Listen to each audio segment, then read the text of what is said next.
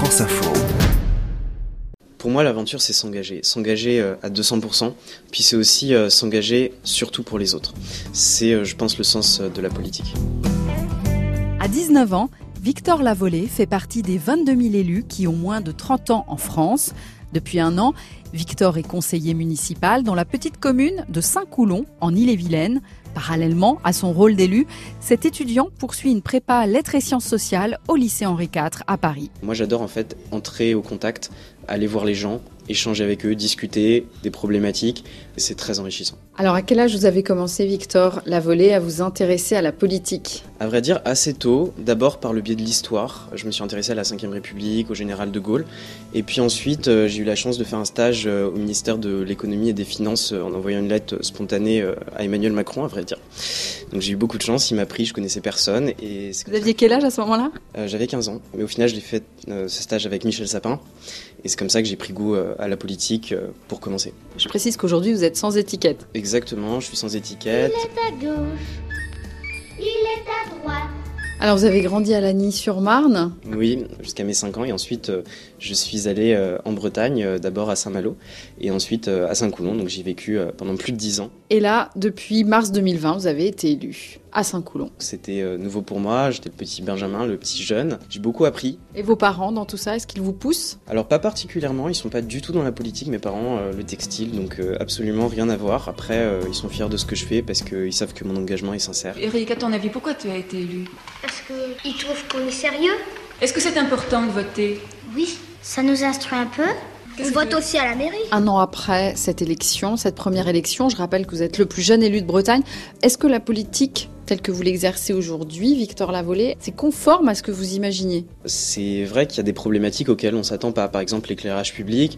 Euh, une fois, on nous a interpellés pour nous dire oui, euh, pourquoi ça se termine plus tôt euh, Est-ce que ce serait pas parce que ma maison est claire Donc parfois, il y a des situations un peu amusantes comme ça dont on se souvient. Il y a aussi d'autres dossiers beaucoup plus techniques sur les budgets, les financements. Oui, mais tout le monde ne s'intéresse pas à la politique et puis il y en a, il y en a qui votent comme ça un peu par hasard. Alors avec Antoine Antonin Mahé, qui a aussi 19 ans, élu à Paimpol. Victor Lavelay, vous avez créé l'été dernier l'association des jeunes élus de France. L'ambition de l'association euh, des jeunes élus de France, c'est d'abord et avant tout de donner envie aux jeunes de s'engager. Parce qu'on a acquis chèrement ces droits-là et il ne faut pas les perdre. Aussi en faisant prendre conscience que euh, tant que les jeunes n'iront pas voter, ils verront pas l'utilité de réformer pour la jeunesse. L'abstention se mesure alors en comptant le nombre d'électeurs qui n'ont pas participé au vote.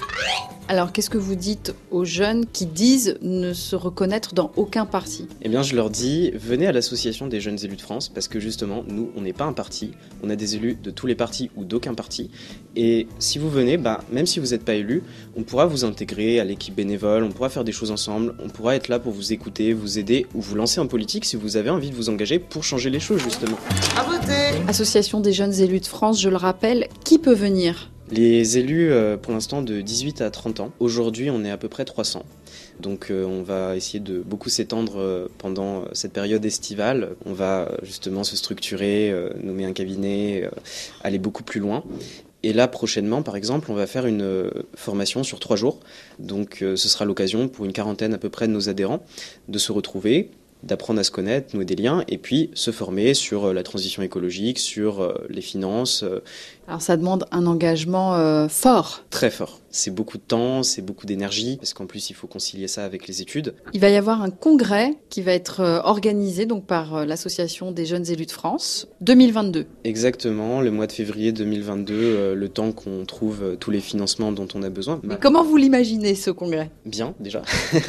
J'espère que ce congrès nous permettra justement de gagner en visibilité pour pouvoir euh, faire porter des propositions un moment où on sera en plein en plus euh, pendant l'élection présidentielle. Donc aujourd'hui, il est temps d'agir, il est temps de changer les choses, il est temps de reconstruire quelque chose, mais ensemble et avec de la volonté. Et avec la jeunesse Avec la jeunesse, mais pas que, aussi avec celles et ceux qui sont responsabilités, tous ensemble. Merci Victor Lavolée. Merci à vous. On va aller faire un petit tour juste devant l'Assemblée nationale. Le scrutin est ouvert.